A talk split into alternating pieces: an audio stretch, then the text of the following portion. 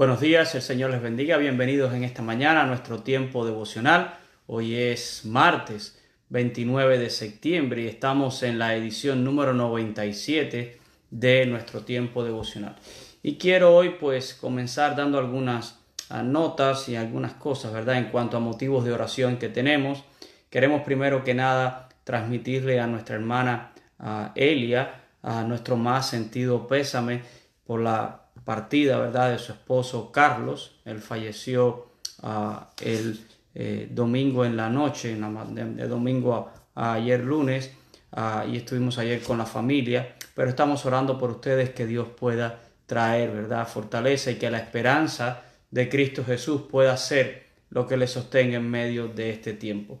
También estamos orando mucho por nuestra hermana Nenita, que fue operada ayer también de una fractura en la cadera, ella se cayó allí en su apartamento y tuvo que ser operada de emergencia, gracias al Señor ella está ah, bien. Oramos también por nuestra hermana ah, Mercedes, que está lidiando con algunos problemitas allí con su diabetes, nuestra hermana Marta, que tiene una próxima cirugía de túnel carpiano, nuestra hermana Gladys, que tiene también una próxima cirugía ah, en el seno, nuestro hermano Eulogio, que tiene hoy una cirugía ah, de la vista y después su esposa Elia pues tiene también programada una cirugía para la tiroides y también estamos orando mucho por Steven, el esposo de nuestra hermana ah, Magdalena.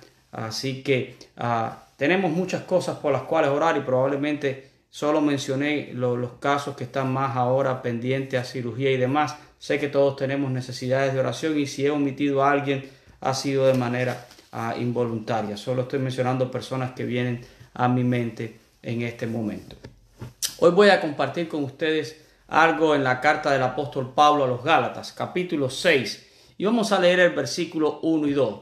Pablo o carta del apóstol Pablo a los Gálatas, capítulo 6, versículos 1 y 2. Y leyendo dice así la palabra de Dios. Si alguno fuere sorprendido en alguna falta, vosotros que sois espirituales, restauradle con espíritu de mansedumbre, considerándote a ti mismo, no sea que tú también seas tentado, sobrellevar los unos las cargas de los otros y cumplir así la ley de Cristo.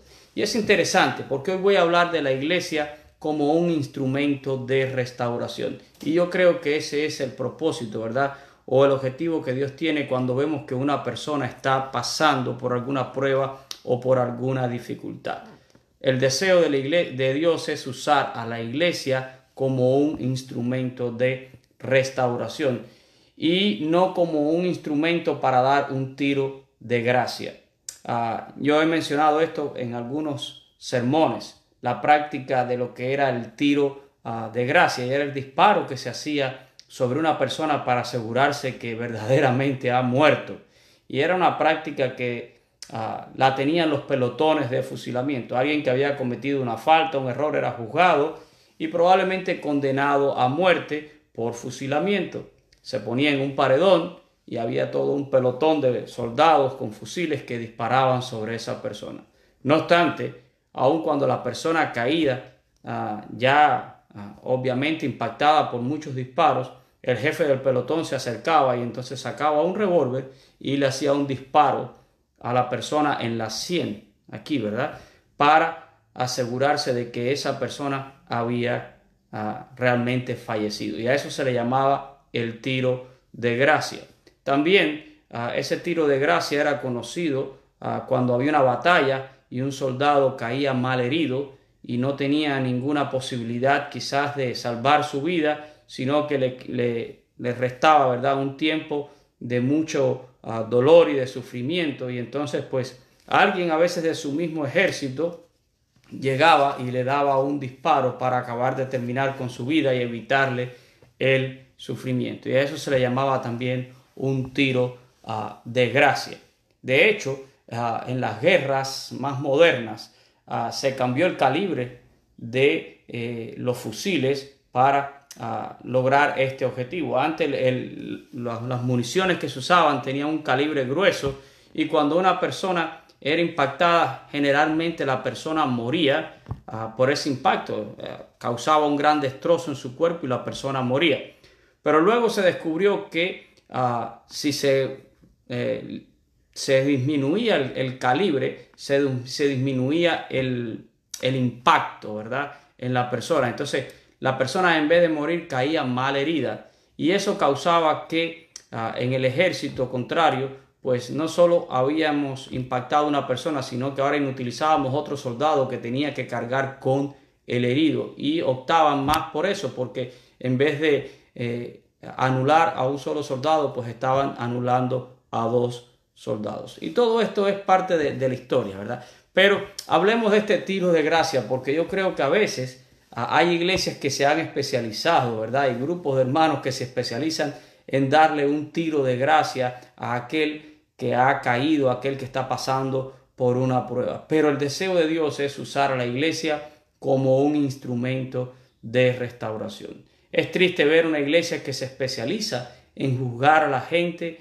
una iglesia que se especializa en condenar a la gente, porque literalmente en vez de tener a, un grupo de hermanos que pueden ayudar a restaurar, pues más bien tienen casi a veces un grupo que es una inquisición para condenar.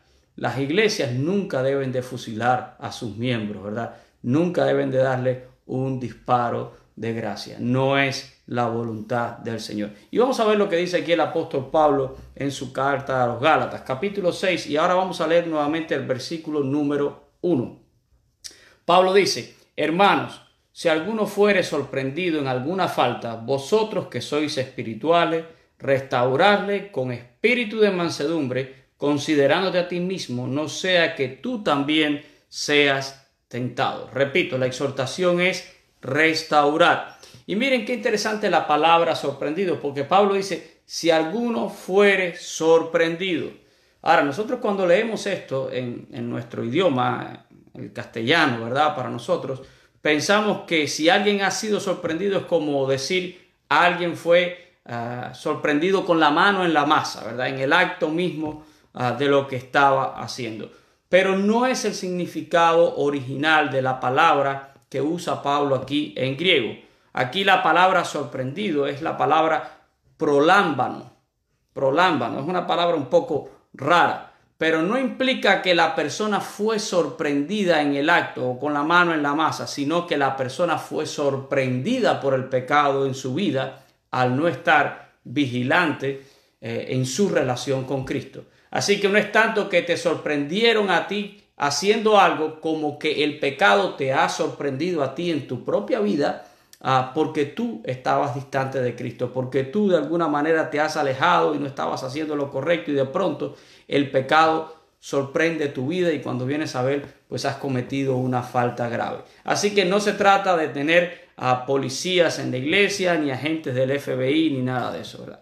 La palabra falta, porque Pablo dice, si alguno fuere sorprendido en una falta, ¿verdad? En alguna falta. Y es la palabra parantoma que habla de una transgresión grande, no es una cosita pequeña. Así que Pablo dice, si alguna persona es sorprendida por el pecado y comete una falta grande, no es que nosotros lo hemos sorprendido, sino que él ha sido sorprendido y ha cometido una falta grande, dice Pablo, que nuestro deber es restaurar. Pablo no dice, ¿verdad? Ah, si algún hermano es sorprendido en una falta ah, grande, júzguenlo, condénenlo, bótenlo de la iglesia, expúlsenlo, castíguenlo, ¿verdad? Y hagan cualquier cantidad de cosas. No, la recomendación de Pablo es restaurarle, restaurarle. Pero Pablo habla de tres características que debe de tener una persona para ser usada por Dios en este ministerio de restauración. Porque miren, de buenos deseos está lleno el mundo. Y nosotros yo creo que tenemos en nuestras iglesias muchísimas personas que a veces se toman esta atribución de, de ser eh, personas que quieren ayudar a otros que están en problemas o en dificultades.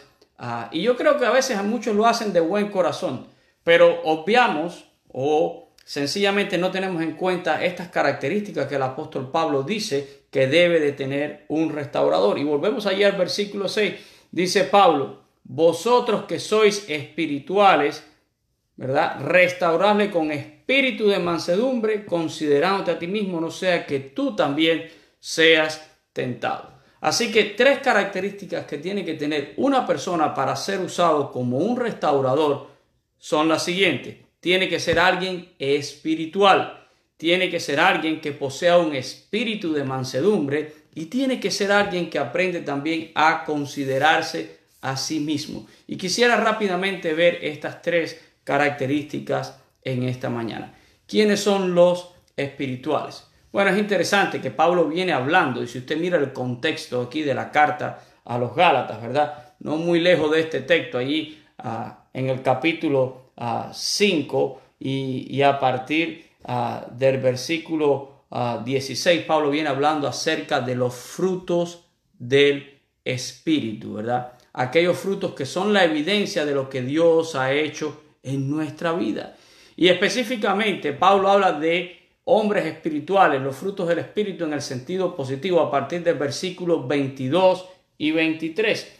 Dice Pablo allí, mas el fruto del Espíritu es amor, gozo, paz, paciencia, benignidad, bondad, fe, mansedumbre, templanza. Contra tales cosas no hay ley. Pero también Pablo habla de que los carnales, los carnales, los cristianos que andan en la carne, tienen ciertas características que lo descalifican, ¿verdad? Para que puedan ser usados como un instrumento de restauración. Pablo dice allí también en Gálatas capítulo 5, los versículos del 19 al 21, dice, y manifiestas son las obras de la carne, que son adulterio, fornicación, inmundicia, lascivia, idolatría, hechicería, enemistades, pleitos, celos, iras, contiendas, disensiones, herejías, envidias, homicidios, borracheras, orgías, y cosas semejantes a estas, acerca de las cuales os amonesto, como ya os lo he dicho antes, que los que practican tales cosas no heredarán el reino de Dios. Así que alguien espiritual es alguien que puede exhibir los frutos del Espíritu. Miren, la palabra restaurar que usa aquí el apóstol Pablo es la palabra catartizo, que significa literalmente remendar. Y es la misma palabra que se usa también en Mateo capítulo 4 y versículo 21, cuando Pablo, perdón, cuando Mateo habla de que los pescadores estaban remendando sus redes. Así que la palabra restaurar quiere decir literalmente remendar. Y sí, cuando nosotros fallamos, cuando nosotros de alguna manera hemos cometido una falta y hemos sido sorprendidos en nuestras vidas por el pecado, necesitamos ser remendados, necesitamos ser restaurado y necesitamos que sean hombres espirituales, esos instrumentos que nos pueden ayudar y nos pueden apoyar en esos momentos. Pero también dice el apóstol Pablo que se necesita un espíritu de mansedumbre. Así que además de ser espiritual, en este proceso Dios necesita personas que tengan un espíritu manso. Y Pablo lo acaba de mencionar precisamente como uno de los frutos del Espíritu. La iglesia, como dije, ¿verdad? No necesita personas que tengan un espíritu vanaglorioso, ni que sean detectives, ni policías, ni verdugos, ni jueces, ni personas que estén allí con el fusil para ser parte del pelotón de fusilamiento y mucho menos que seamos, ¿verdad?, un instrumento para dar un tiro de gracia a uno de nuestros hermanos. Pero tristemente a veces hay personas así en nuestras iglesias que se creen que son los policías de Dios, que siempre están tratando de averiguar las faltas y los pecados de los hermanos, que siempre están hablando o difamando o que siempre están diciendo algo que a veces no es ni correcto, ¿verdad? Dios no nos ha puesto como policías ni como detectives, más bien Dios quiere usarnos como instrumentos para remendar, para restaurar a un hermano que ha sido sorprendido. Si un hermano ha caído, para nosotros debe de ser un motivo de dolor, debe de ser un motivo de preocupación, debe de ser un motivo de oración y no un motivo de chisme, no un motivo de hablar, de condenar, de juzgar y aún de fusilar a un hermano. Dios necesita personas que sean mansos. Miren, el manso no se enoja cuando no tiene que enojarse y no se enoja más de lo que debe de enojarse, ni más tiempo del que sea necesario enojarse, ¿verdad? Solo lo que es justificable de acuerdo a la situación. Pero tiene en un espíritu manso, ¿verdad? Alguien dijo en una ocasión que la mansedumbre es poder bajo control, ¿verdad? Pudiera explotar, pero prefiero no hacerlo.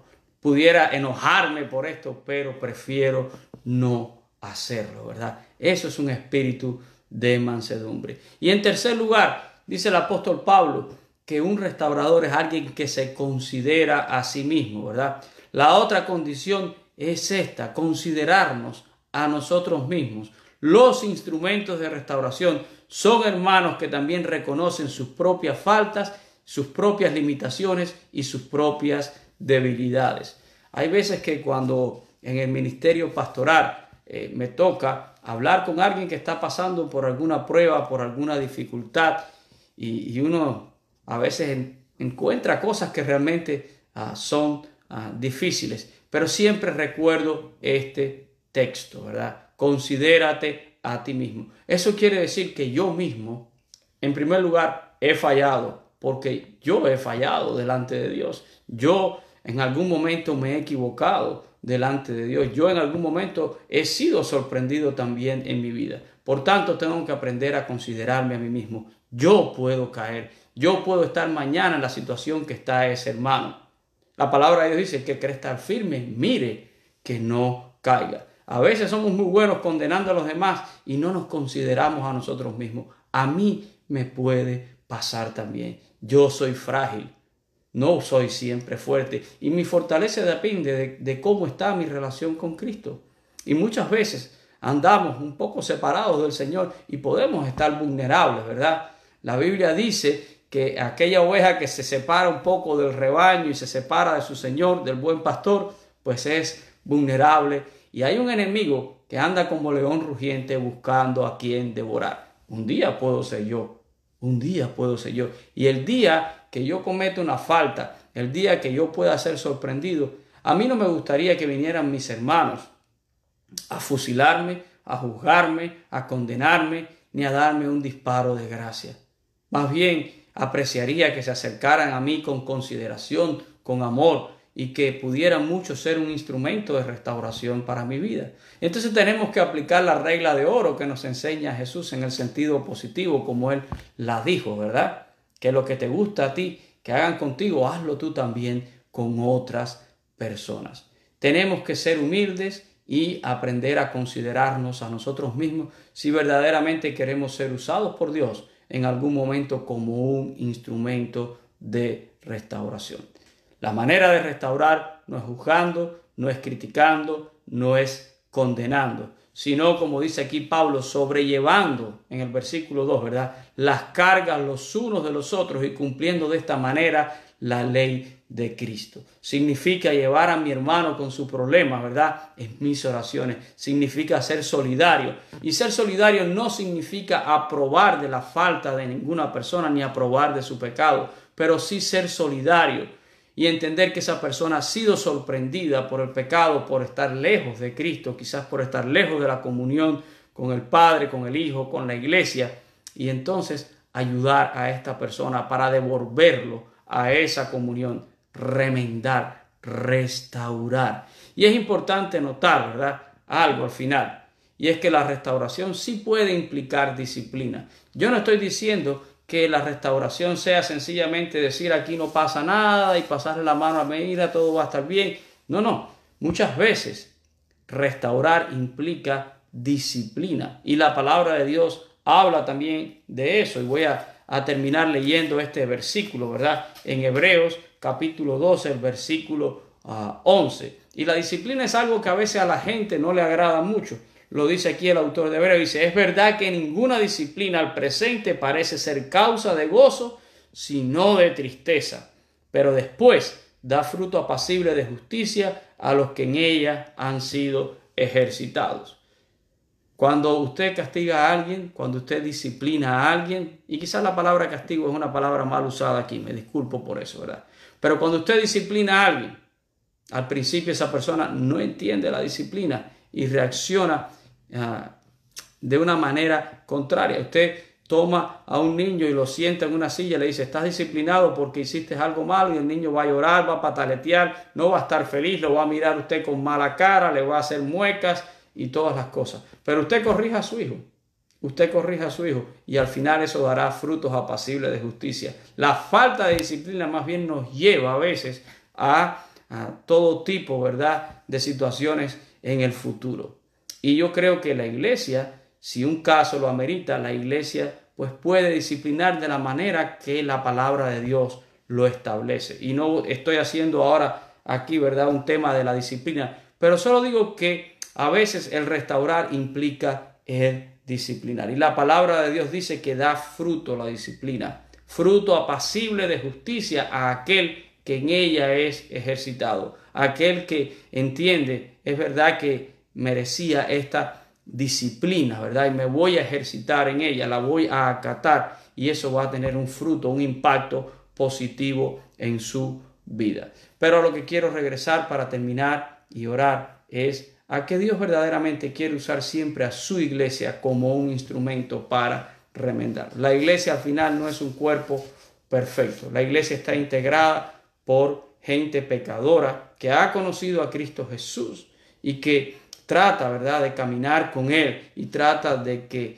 eh, el pecado, pues, eh, tenga el menor impacto ah, en su vida. Pero tristemente le fallamos al Señor. Y cuando alguno de los nuestros falla al Señor, cuando alguno es sorprendido por el pecado en su vida, no estamos aquí para juzgarlo, no estamos aquí para condenarlo. Y no deberíamos de hacerlo. Recuerden las palabras del Señor Jesús para aquella mujer adúltera. Le dijo, ni yo te condeno.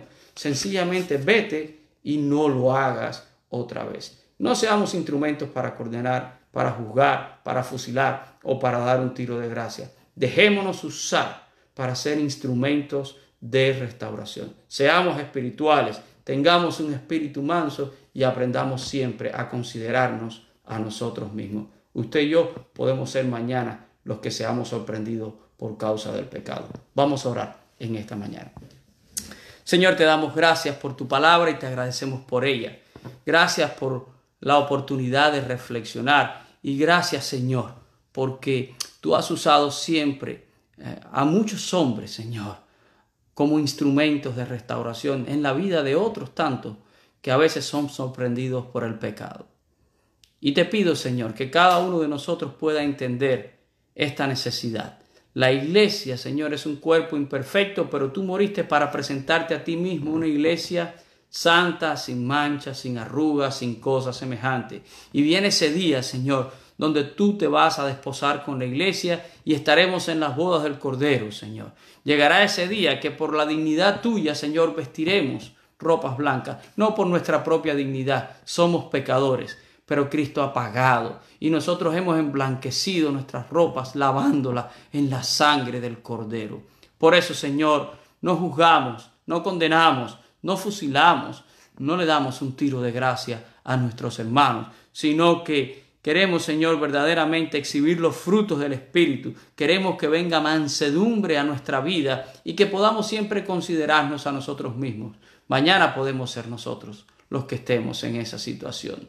Ayúdanos a remendar y a restaurar vidas y a devolverlos a una relación correcta contigo y con tu iglesia, Señor. Queremos ser esos instrumentos en las manos tuyas. Señor, en esta hora también oramos por tantas personas en necesidad. Oramos especialmente por nuestra hermana Elia y por su familia, que están, Señor, pasando por este momento triste de la partida de Carlos, Señor. Sé tú el estandarte que los pueda sostener en este valle de dolor, en este valle de aflicción. Oramos porque tú traigas, Señor, salud y restauración a nuestros hermanos con tanta necesidad, Señor.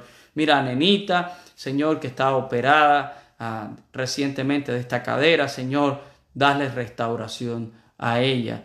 Mira a nuestra hermana Mercedes, que tiene esa diabetes tan agresiva, ayúdala, Señor, a ella también. Mira, Señor, a nuestra hermana Marta, a Gladys, a Eulogio, a Elia, Señor, que están pendientes algunas ah, cirugías, algunos procedimientos. Te ruego por ellos. Te ruego por Steven, Señor. Te ruego por su salud. Estamos clamando a ti, Señor, para que hagas una obra de gracia en su vida, Señor. Y así, Señor, por cada uno de mis hermanos. Hay personas que escapan ahora a mi mente, pero no escapan a la tuya, Señor. Tú conoces nuestros corazones, tú conoces nuestras necesidades y pedimos y clamamos delante de ti, Señor, para que tú obres conforme a toda necesidad en la vida de tus amados, en la vida de tus hijos, Señor. Por la llaga de Cristo Jesús hemos sido todos nosotros sanados, Señor. Y yo te ruego, Padre, que tú nos ayudes, Señor. Cristo llevó todas nuestras enfermedades y aún nosotros, Señor, tenemos que atravesar por pruebas y por situaciones en esta vida. Pero tú estás con nosotros, Señor, en cada momento, en los buenos y también en los malos. Bendice nuestra nación, bendice nuestros pueblos, Señor, bendice nuestra iglesia y sigue obrando tu salvación, Señor. Oh Padre, queremos que te manifieste, queremos que te levante como poderoso gigante, Señor, y que tu palabra siga siendo predicada y que, Señor, sigamos dando a tu nombre a todos aquellos que viven en oscuridad para que vengan a tinieblas, a tu luz admirable, Señor. Gracias por tu amor, gracias por tu bendición manifestada en la cruz, Señor, por cada uno de nosotros. Bendice a cada uno de mis hermanos en este día. Te lo pedimos en el nombre glorioso de nuestro Salvador, Cristo Jesús. Amén y amén. Gracias, mis hermanos. Gracias a todos los que están conectados con nosotros. Gracias a todos aquellos que verán este tiempo devocional a lo largo del día. Gracias a todos aquellos también que comparten la palabra del Señor. Nos vemos, si Dios quiere, el próximo jueves a las 9 y 30 y seguiremos compartiendo, ¿verdad? Este tiempo devocional. Por hoy, suficiente que la paz de Jesucristo pueda estar en la vida de cada uno de ustedes. Amén y amén.